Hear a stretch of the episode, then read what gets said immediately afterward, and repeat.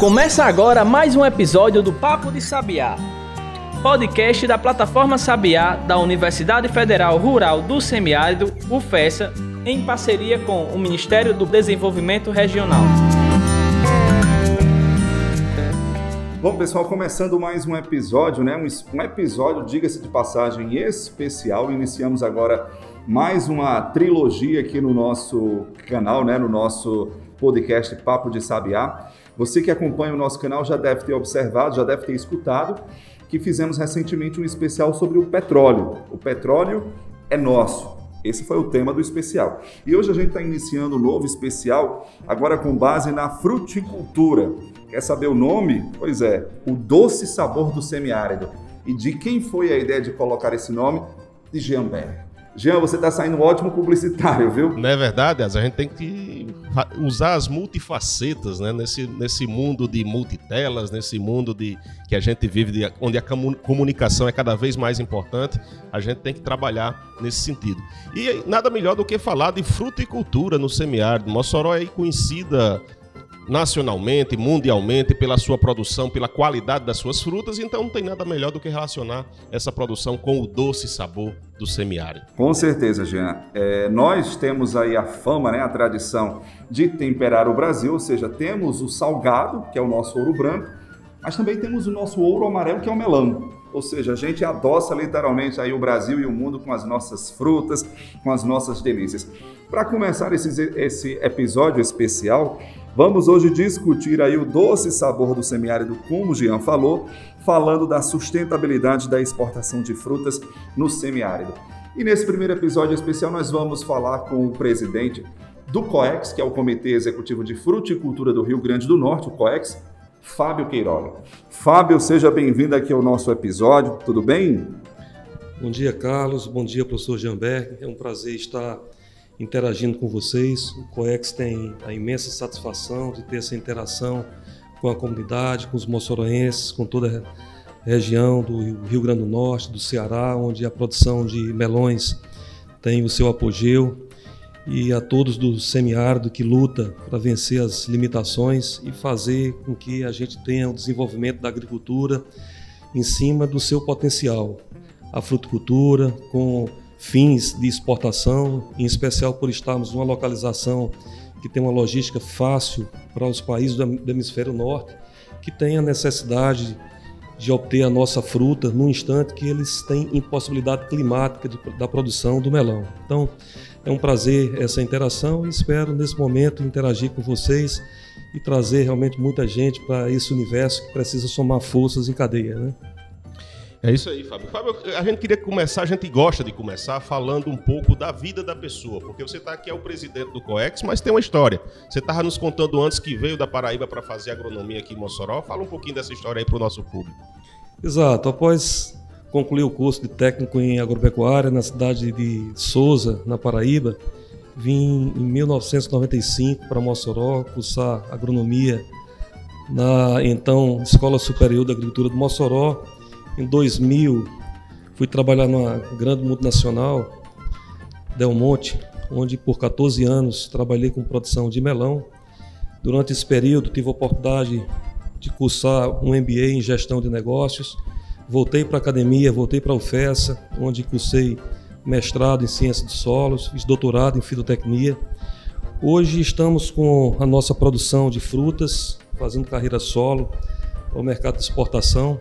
Então, temos a, a empresa Terra Santa, importadora e exportadora de frutas. Temos o foco em cucubitáceas, melão, melancia, abóbora, mas também desenvolvemos trabalhos na área de grãos, de commodities, de pecuária.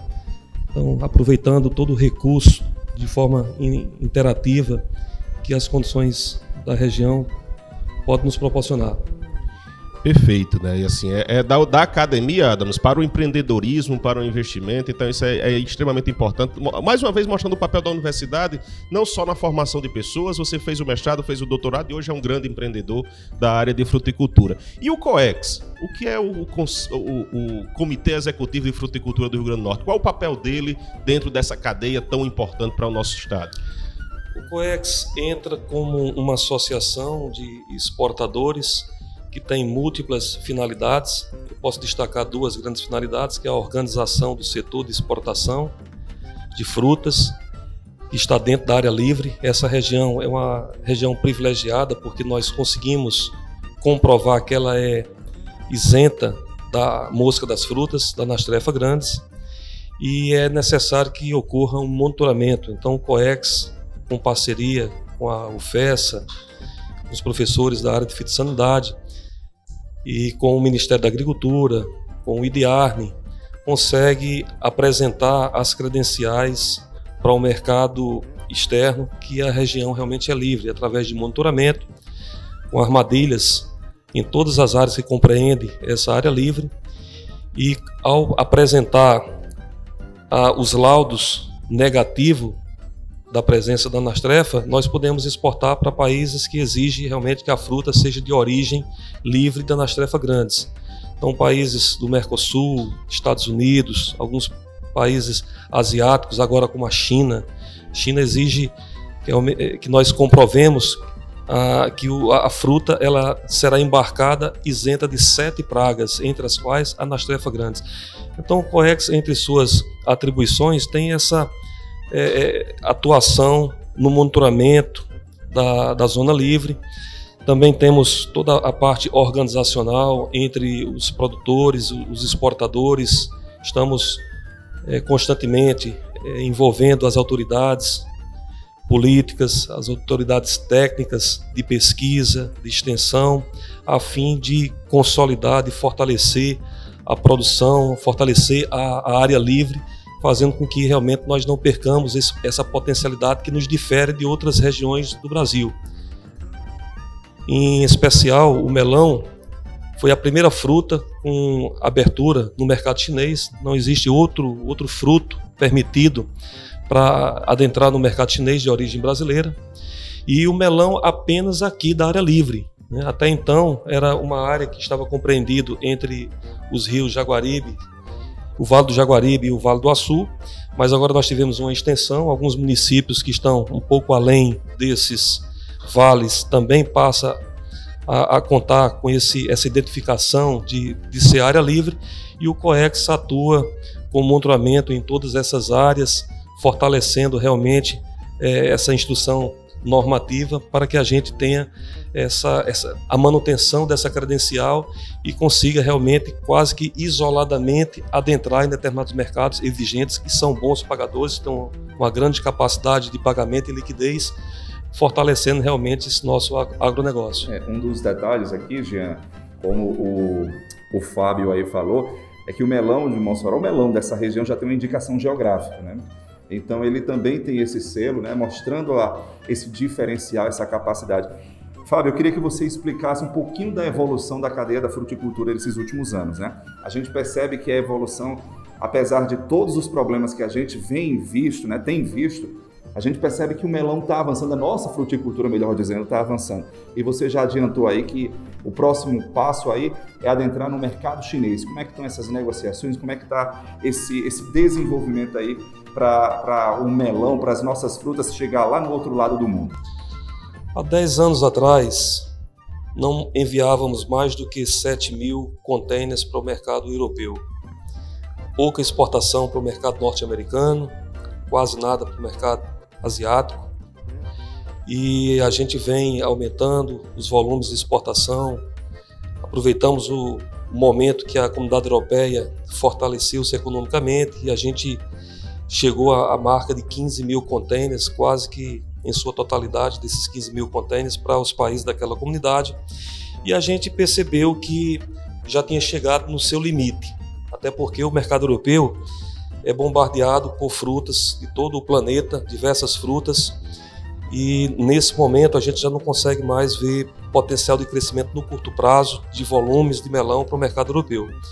Mas nós temos crescido para Norte América, hoje Estados Unidos exige, alguns supermercados exigem fruta brasileira, mesmo que seja atendido pela, pelo México, por Honduras, por Guatemala, mas na janela que eles não estão produzindo, é, tem exigido cada vez mais a participação da fruta brasileira, porque os países do Caribe têm sofrido bastante problemas climáticos, furacões, e no momento que mais eles estão precisando de fruta, acabam tendo desabastecimento. Então, por questão de, de segurança de mercado, eles estão desenvolvendo parcerias cada vez maiores conosco.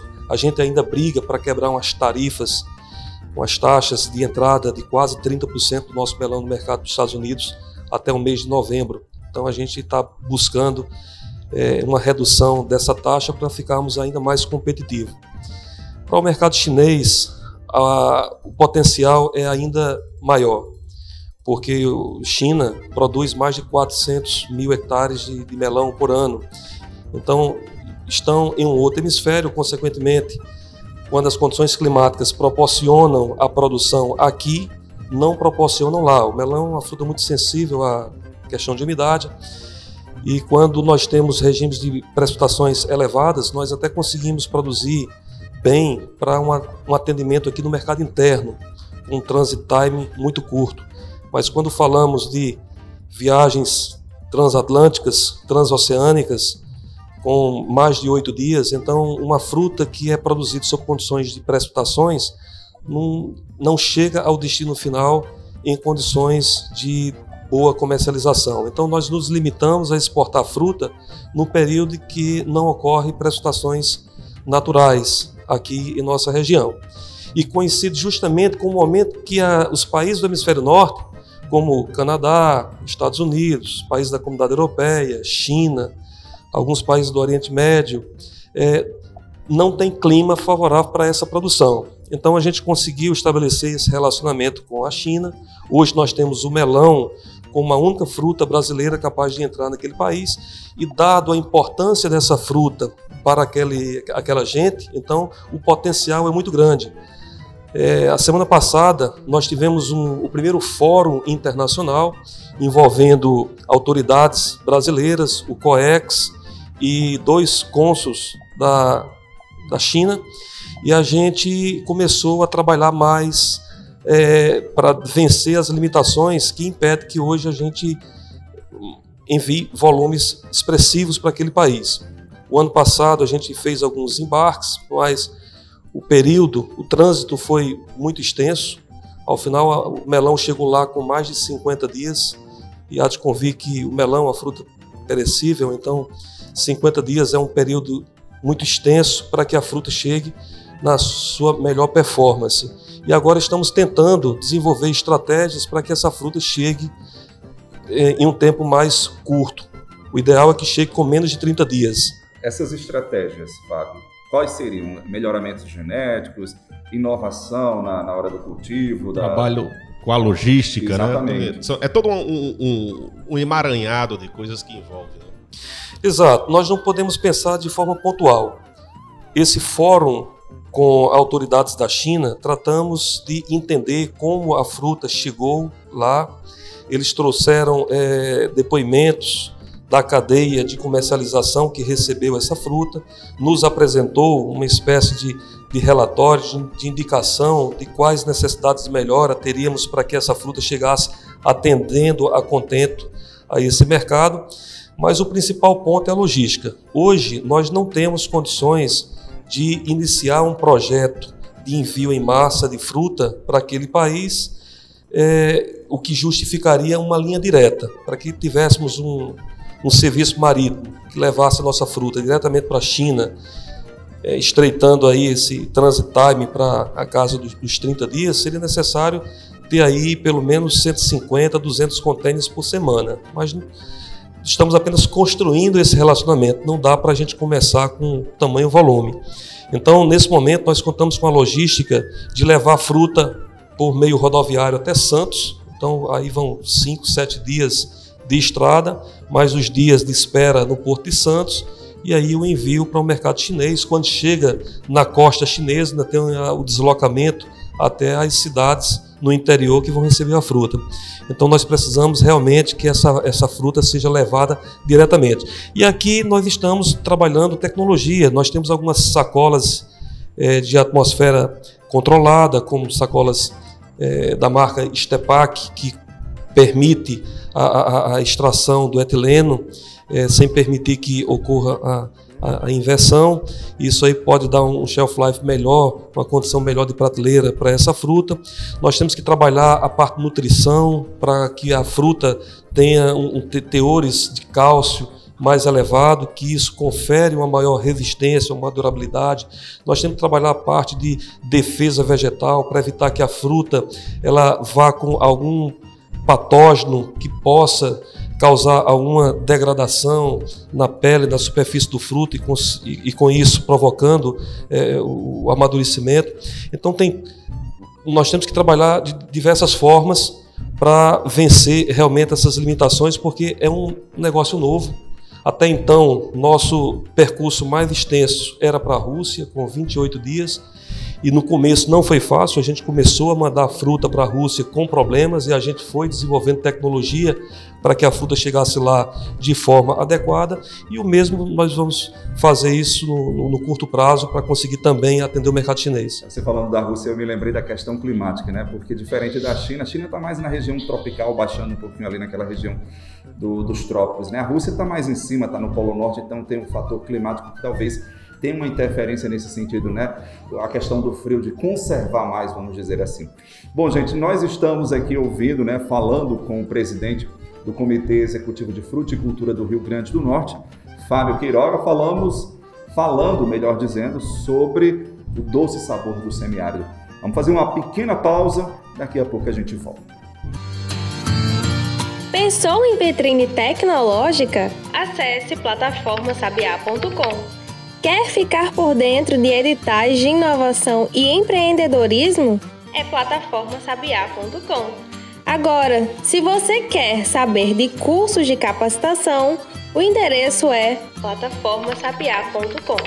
Para o pesquisador, gestor e empreendedor moderno, o caminho é um só: plataformasabiá.com. Acesse agora mesmo e baixe o nosso aplicativo.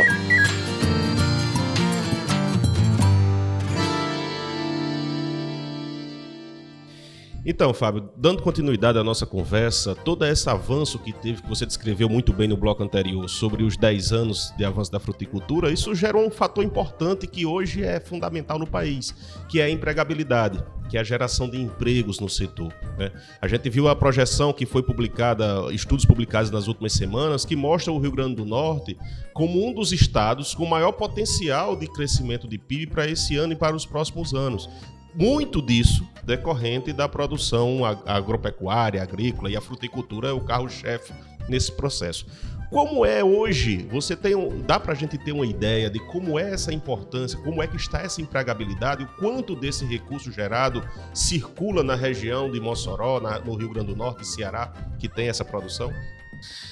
O Sebrae, junto ao COEX, é, desenvolveu um trabalho junto a professores da Universidade Estadual do Rio Grande do Norte, justamente para avaliar o impacto da cadeia do melão sobre a emprego, sobre a renda, sobre a tributação é, gerada pela cultura do melão em nossa região. Então, esses dados estão sendo trabalhados, estão sendo formulados e logo em breve o COEX e o SEBRAE vão expor esses números para que a sociedade tenha uma ideia realmente do impacto que a cadeia da fruticultura, em especial o melão, traz para a região.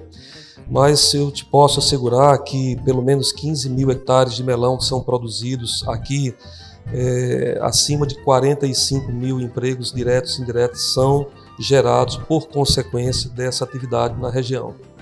É bem considerável mesmo, né? Bom, é, Fábio, a gente sabe da importância da, da, da da produção da fruticultura na nossa região, né? Enfim, não há o que negar o, o, o, desenvolvimento potencial que as frutas têm, mas isso também vem agregado a outros eventos que o próprio COEX já vem desenvolvendo, que é a questão da Expo Fruit enfim, a, a, a, feira da fruticultura tropical irrigada, né, está ganhando start. Há, há muito já ganhou esse start de ser uma feira de prospecção de novos negócios, de novos aí, enfim, avanços no setor. Como é que está sendo organizado a Expo Fruit, né, a, a feira desse ano?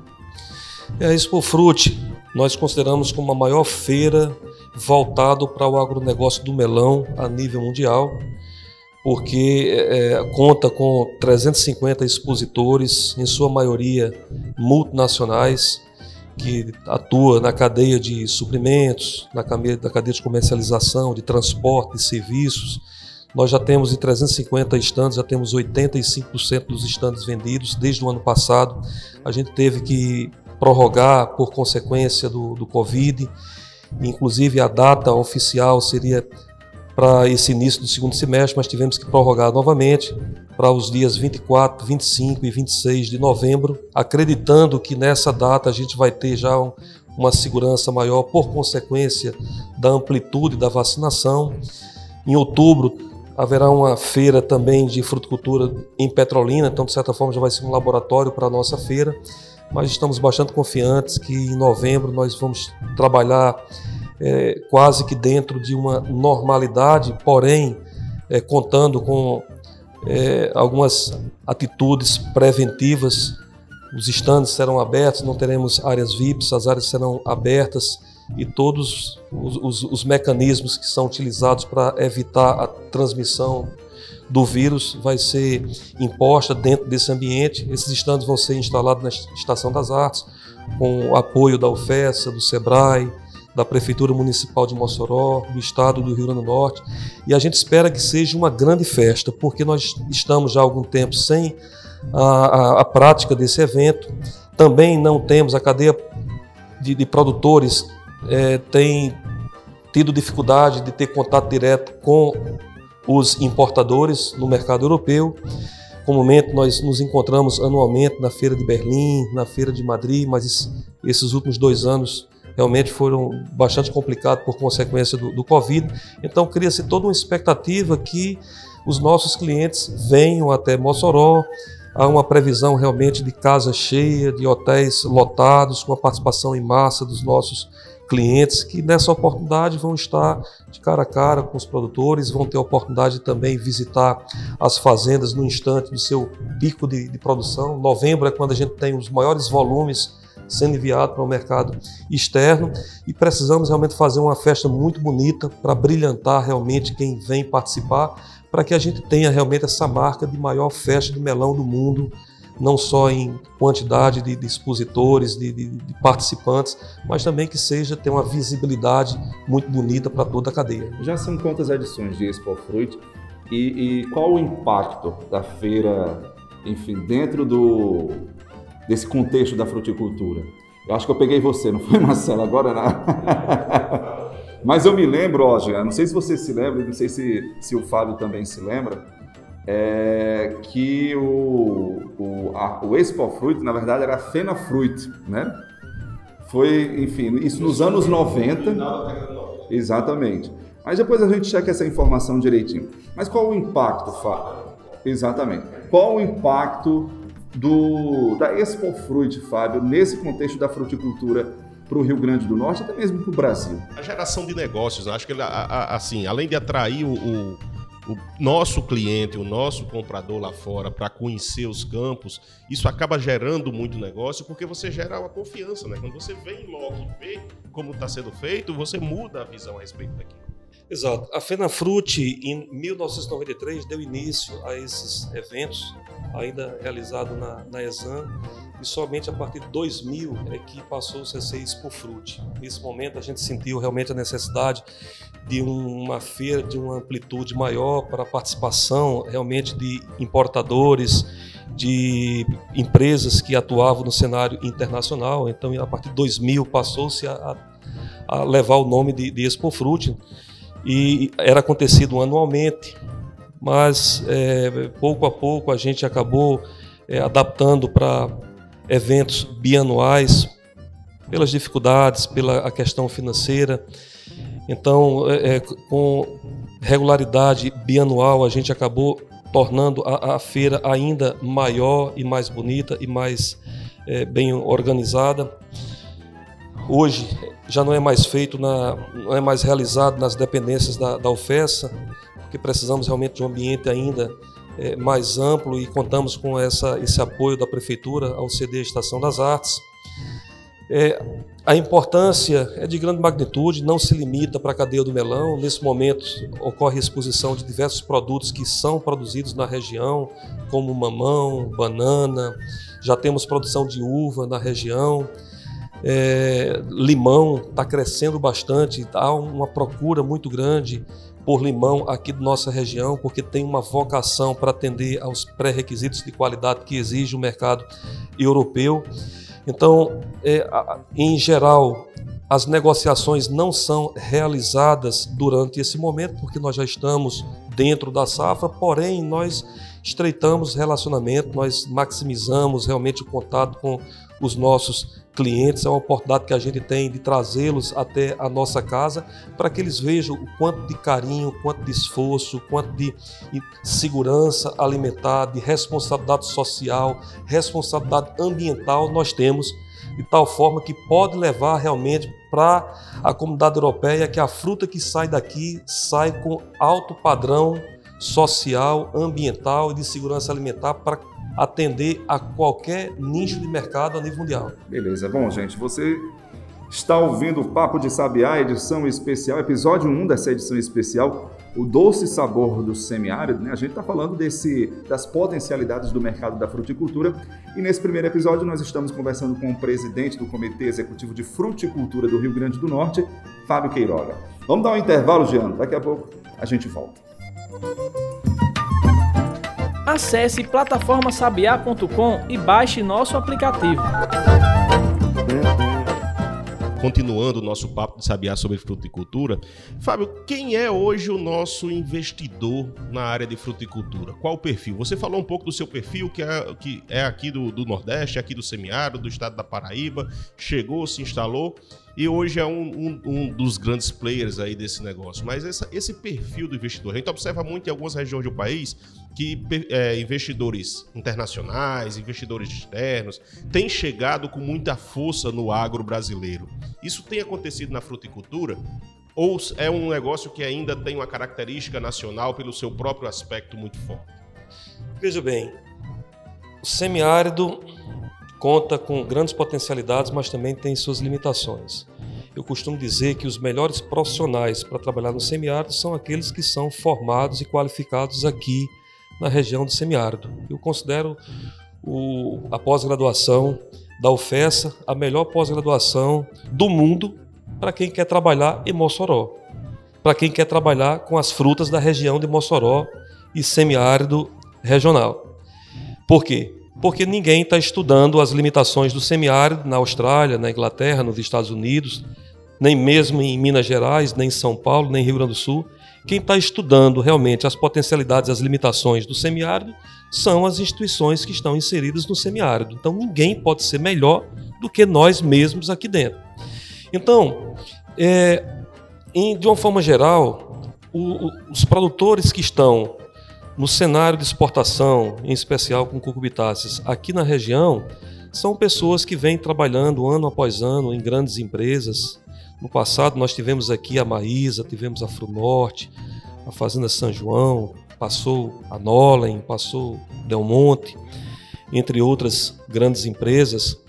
E grandes profissionais saíram dessas instituições, que é o meu caso caso da Maísa. Maísa, nós temos vários é, produtores, como Paulo Cabral, como Vieira, José Hélito, João Manuel, é, Ajax, entre outros, que passaram por essa grande escola e quando essa grande empresa deixou de, de existir na sua essência, então esses técnicos tinham know-how e tinham é, networking para desenvolver o seu próprio negócio e vender sua fruta diretamente no Deixou mercado legado, né? Claro.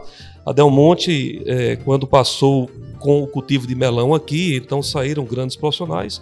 Eu posso dizer que a Terra Santa, minha empresa, é formada por, em sua maioria, ex-funcionários da Del Monte.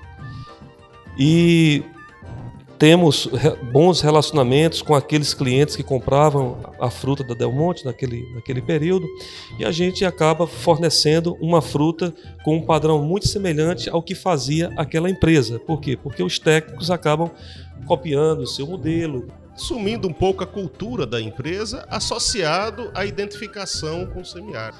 Exatamente. Então, é, a cultura de exportação ela tem um pouco mais de rigor por consequência das certificações internacionais que impõem a prática de é, conservação do meio ambiente, de adequação à legislação trabalhista e todas as práticas agrícolas que assegure que a fruta vai chegar do mercado europeu com inocuidade alimentícia. Mas não é limitado somente às grandes empresas, é qualquer um que deseja realmente entrar nesse mercado, as portas estão abertas, basta que seja feito realmente é, de uma forma caprichada, de uma forma é, socialmente integrada, é, correspondendo à legislação. Claro que se tiver um apoio de, de, uma entidade como o SEBRAE, como a UFESA, que possa acompanhar e, e colocar em prática os, os, critérios que são previstos nos protocolos internacionais, então a chance de ter sucesso no curto prazo aumenta bastante. Mas, é, de uma maneira geral, nós já somos é, é uma comunidade grande é, o suficiente dessas ramificações das grandes empresas que surgiram as empresas intermediárias, já tem profissionais que estão saindo dessas empresas inter intermediárias e formando as suas próprias empresas, aumentando esse leque. Então, se a, quando a gente, isso vai acontecer no médio prazo, quando a gente estiver é, é, no, no mercado chinês, mais ativo no mercado norte-americano, dobrando a quantidade de fruta que a gente exporta é, no, nos dias atuais, certamente a quantidade de profissionais serão muito maiores e são profissionais que vão estar saindo realmente das empresas que hoje faz parte desse play do, play do negócio. Excelente. Assim, e você colocou um ponto que é muito importante, que até nos deixa lisonjeado. Nós, enquanto Plataforma Sabiá, que é um projeto da UFESA, quando você fala que é aqui onde nós formamos os melhores profissionais, que é aquela pessoa que nasceu, que cresceu, que vendo os problemas do semiárido, os problemas e as potencialidades. E então tem muito mais chance de produzir boas respostas. E nesse sentido, como é hoje essa integração entre universidade e o setor produtivo? Você falou também em alguns momentos da importância no controle de pragas, na, na, nos estudos feitos pela Universidade Estadual sobre a parte econômica. Como é que está essa integração hoje? E, e nada melhor, Jean, do que Fábio falar sobre isso, porque ele teve essa vivência da academia, né? Ele tem um mestrado, ele tem um doutorado, então ele meio que conciliou, ele tem a experiência nessas duas facetas aí, tanto da academia como do mercado, né? Então, só para agregar aqui essa pergunta de Jean. É, nós temos uma relação muito boa com a FESA, inclusive muitos de nós produtores, nós cedemos as nossas fazendas como laboratório para o desenvolvimento de pesquisa. Essa interação ela é muito saudável. É, eu quero agradecer de uma forma especial ao professor Fábio Henrique, que foi meu orientador no mestrado, doutorado, ele me, me possibilitou realmente é, uma condução da minha pós-graduação a fim de me tornar um melhor profissional de campo então não, não houve uma restrição para a academia, para a pesquisa. É, lá também nós conseguimos ter um, uma boa preparação para vencer as limitações que o campo impõe. É, a UFESA tem seus laboratórios que são muito importantes para a comunidade. Nesse momento de, de, de, pandemia, de restrição, a gente não está podendo contar com esse laboratório, faz muita falta. Nós, nesse momento, estamos mandando as nossas amostras de, de solo, água e planta para Petrolina e Fortaleza. Então, espero que, que a UFESA volte à sua normalidade o mais breve possível, porque nós precisamos, contamos muito com, com essas, essa colaboração dessa instituição. É, o Departamento de, de Fitossanidade, através da professora é Michele e demais professores, tem prestado grande serviço na parte de bioinsumos. Hoje é um assunto que está crescendo muito, os micro-organismos com o objetivo de agregar valor à agricultura e a gente tem contado muito com a participação da UFESA para integrar um pouco mais, para evoluir um pouco mais em cima dessa ciência que ainda é, é, é tem muito por ser descoberto. E de, na, a própria UERN também tem colaborado bastante em especial na parte social, na parte é, econômica. Essa, é impossível crescer, evoluir sem ter uma interação. Essa interação é saudável e eu sugiro que a gente é, estreite ainda mais o relacionamento, porque ainda existe muito potencial para a gente crescer conjuntamente. Você tocou num ponto importante, que é esse momento de pandemia, né, que dificultou a realização da Expo Fruto ano passado, que dificultou a, a abertura dos laboratórios que faziam análise. E para a fruticultura, como foi esse impacto? Assim, né? A pandemia trouxe uma, um aumento ou redução do consumo? Teve algum impacto na, na comercialização, na produção? No primeiro momento, ficamos muito assustados por causa do novo. O novo assusta. Mas a gente tentou trabalhar dentro da normalidade, com, se refere a volume, a área plantada. É, colocamos as restrições, as medidas para conter a, a, transmissão. Então, os nossos packing house hoje conta com todo um, um aparato para reduzir essa transmissão dentro dos ambientes fechados. Inclusive, vai aqui o meu pedido. Nós enviamos um, uma solicitação agora para o governo do estado, solicitando prioridade na vacinação para aqueles profissionais da agricultura que trabalham em ambiente fechado, que são mais expostos ao risco da contaminação. É, o mercado europeu, no primeiro momento, travou a entrada de fruta, mas naquele instante a fruta que estava entrando, o melão que estava entrando era da Costa Rica, então nós não fomos afetados. Quando voltamos à produção em agosto, então o mercado já estava absorvendo bastante a fruta, inclusive com é, fomos até beneficiados porque a Espanha é, estava com problemas para a produção, porque depende muito de mão de obra do leste europeu e por causa da, do fechamento daqueles países, a mobilidade dessa mão de obra estava restrita. Então a fruta que circulava naquele instante era em, em pequena escala e deu espaço para que a nossa fruta tivesse uma boa colocação quando começou a, a safra nacional. Estamos agora na véspera da safra 2021-22 com grandes expectativas. Já começamos a negociar os nossos volumes. Infelizmente, nós tivemos um aumento de, de custo considerável, vários materiais, em especial de, de celulose, de, de, polímeros plásticos subiu consideravelmente, o frete marítimo também subiu de uma forma exorbitante. Mas isso aí são os desafios que nós não podemos nos livrar e temos que realmente utilizar a mente criativa, ser mais eficientes em campo, ter uma fruta de melhor qualidade, com melhor produtividade, porque ao final a cadeia produtiva realmente ela, ela não para, nós não vamos parar. E embora as restrições sejam grandes, mas a gente sempre tem demonstrado realmente reinventores sempre se adequando a essas limitações, dando a volta por cima e fortalecendo realmente o nosso PIB. Né? O Brasil tem vocação para a agricultura e essa região, de forma especial, tem uma vocação para fruticultura. E a gente vai abrilhantar mais um ano com uma grande safra, com altas produtividades, atendendo, expandindo cada vez mais as fronteiras agrícolas a nível mundial. Bom, é isso. Então, viva a nossa fruticultura, né? A gente vê muito na televisão, acompanha que o agro é pop, mas a gente pode até fazer um trocadilho dizendo que as nossas frutas são top, são pop, enfim, adoçam o mundo todo, né? É, Fábio, muito obrigado pela sua participação aqui no nosso podcast especial sobre a fruticultura. Sucesso aí na produção, enfim, para todos os produtores dessa cadeia importantíssima, tanto para o nosso estado, por que não dizer também para o nosso Brasil, né? A gente pode dizer que a, a, o nosso melão é o que? Equivale à soja para os grãos, né? Então nós estamos bem na fita e vamos melhorar cada vez mais. Obrigado. Vamos embora, Jean. Vamos lá, perfeito. Começamos muito bem essa nossa trilogia, essa participação na fruticultura, na, nesse, nesse capítulo aí do doce sabor do semiárido. Fábio, muito obrigado. Deixa sua espaço aí para sua mensagem para o nosso público. Obrigado, professor Jeanberg. Obrigado, Carlos. Obrigado a todos os ouvintes do podcast Papo de Sabiá. Obrigado a toda a comunidade do semiárido.